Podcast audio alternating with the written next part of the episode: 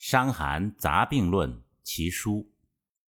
张仲景生活的东汉末年，是一个战争连年、天灾不断的社会。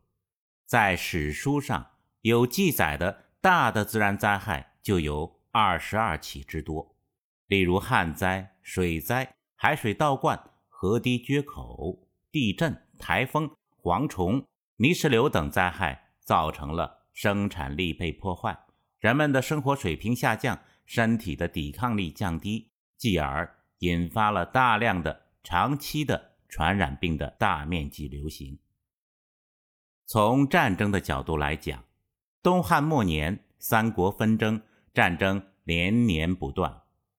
中国历史上有一句话：“大兵之后必有大疫。”战争的连绵不断和自然灾害的连续不断，导致了传染病的大面积流行。在《东汉会要》记载历史大事件的这本书里说：“中原大地，白骨尾鸡，人香食蛋。白骨尾鸡，人香食蛋，就已经是人吃人的这样的一种社会背景了。当时的百姓不死于兵，即死于病。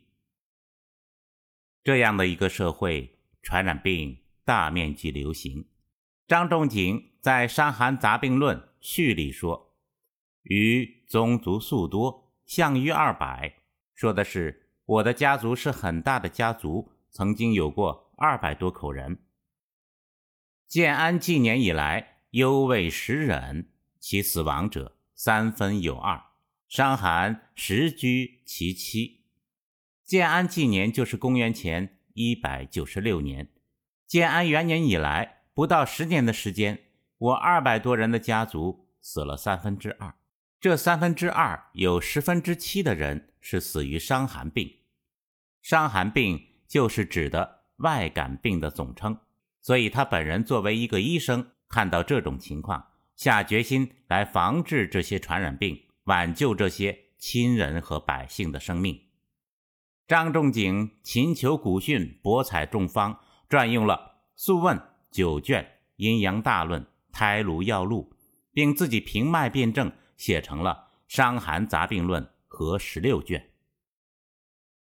东汉末年，纸张的使用还没有推广开来，《伤寒杂病论》是张仲景用竹简书写完成的。公元二百一十九年，张仲景去世，加上战乱和天灾，失去了作者的庇护，《伤寒杂病论》。开始了他在人世间的旅行。当时书籍的传播只能靠一份份手抄，流传开来十分艰难。不久，原书亡失。时光到了晋朝，《伤寒杂病论》命运中的第一个关键人物出现了。这位名叫王叔和的太医令，在偶然的机会中见到了这本书，书已经是断简残章。王叔和读着这本断断续续的奇书，兴奋难耐，利用太医令的身份，全力搜集《伤寒杂病论》的各种抄本，并最终找全了关于伤寒的部分，加以整理，命名为《伤寒论》。《伤寒论》注论二十二篇，记述了三百九十七条治法，载方一百一十三首，总计五万余字。但《伤寒杂病论》中杂病部分没了踪迹。王叔和的功劳，用清代名医徐大春的话说，就是“苟无书和，焉有此书”。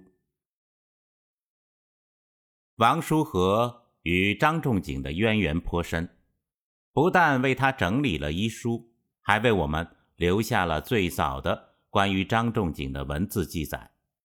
王叔和。在《脉经序》里说：“夫医药为用，性命所系，何却之妙，犹惑家思。仲景明审，一侯行政，一毫有疑，则考教以求验。”之后，该书逐渐在民间流传，并受到医家推崇。南北朝名医陶弘景曾说：“为张仲景一部，最为。”众方之祖，张仲景去世八百年后的宋代，是《伤寒杂病论》焕发青春的一个朝代。宋仁宗时，一个名叫王朱的翰林学士，在翰林院的书库里发现了一本杜简，也就是被重铸了的竹简，书名《金匮玉寒要略方论》。这本书一部分内容与《伤寒论》相似，主要。是论述杂病的。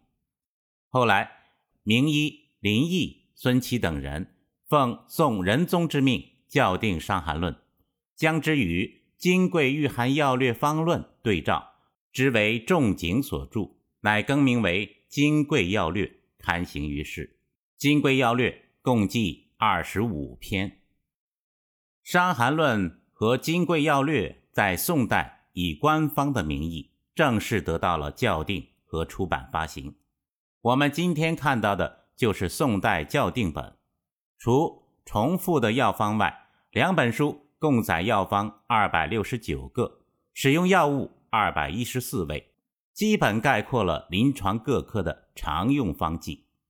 这两本书与《黄帝内经》《神农本草经》并称为中医四大经典。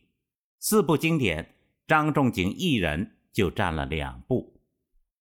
宋代国家校正医书局校刊刻印《伤寒论》的时间在宋治平二年，也就是公元一千零六十五年，到现在大概是一千年的历史。在版本史上叫做宋版《伤寒论》，或者叫做治平本《伤寒论》。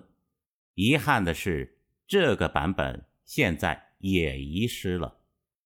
我们今天能够看到的是明代的赵开美在万历二十七年，也就是公元一千五百九十九年翻刻的宋代版本。因为明代到赵开美的时候，宋版《伤寒论》已经几乎找不到了。赵开美是一个刻书家，又是一个医学家，又是一个出版商。首先刻的是注解《伤寒论》。注解《伤寒论》的作者是程无己。程无己是金元时期的名医，在《伤寒论》的基础上加了注解，叫《注解伤寒论》。然后又刻了宋英公的《伤寒类证》。《伤寒类证》是宋英公这个人研究《伤寒论》的过程中，把《伤寒论》以症候进行了归类，便于人们学习。又刻了《金匮要略》。刻完这三本书以后，赵开美又花重金在民间找到了宋版的《伤寒论》，刻完发行，称作翻刻宋版《伤寒论》。这四部书刻好以后，取名《仲景全书》，开始正式出版发行。所以，我们今天看到的《伤寒论》是赵开美在万历二十七年。也就是公元一五九九年所刻的《仲景全书》中的翻刻宋版《伤寒论》，但那个时候没有照相技术，也没有复印。赵开美是临摹着宋版《伤寒论》来刻的，每一页有多少行，每一行有多少字，都模仿下来。赵开美是《伤寒论》流传过程中功不可没的一位医家。《伤寒杂病论》成书近两千年的时间里，一直拥有极为强大的生命力。它被公认为中国医学方书的鼻祖，并被学术界誉为讲究辨证论治而又自成一家的最有影响的临床经典著作。书中所列药方配伍精当，有不少已经被现代科学证实，后世医家。按法施用，每每能取得很好疗效。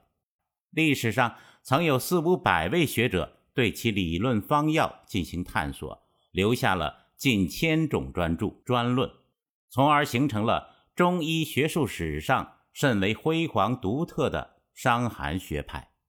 据统计，光是为研究《伤寒杂病论》而出版的书就近两千种，《伤寒杂病论》。